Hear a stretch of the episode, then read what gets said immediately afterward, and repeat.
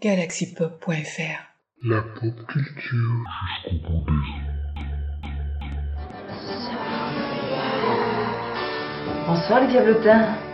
Bonsoir les diablotines.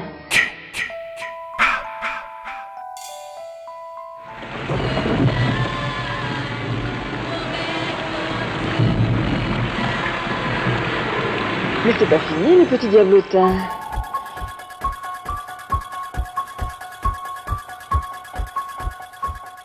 Happy Halloween, darling. La forêt. La plupart des gens croyaient que la nature était pleine de créatures et d'esprits surnaturels. Ils savaient qu'ils devaient faire attention.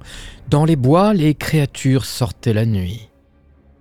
Celle que l'on appelle la tombe était l'une de ces créatures nocturnes. Un présage de maladie et de mort. On le voyait généralement tourner autour des cimetières.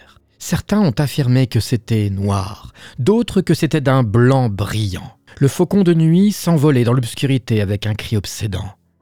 Les gens croyaient que regarder à travers le trou dans l'aile du faucon de nuit les rendrait riches.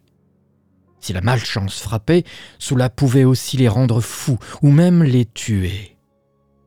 C'était donc un grand risque.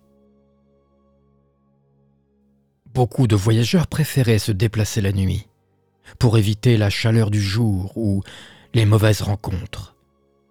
Mais trouver son chemin dans l'obscurité pouvait être difficile. La lumière vacillante de la créature appelée Will pouvait égarer les gens. Mais tout n'était pas perdu, parce que si Will conduisait les gens hors des chemins, il leur suffisait juste de tourner leurs chaussettes à l'envers pour retrouver le chemin du retour.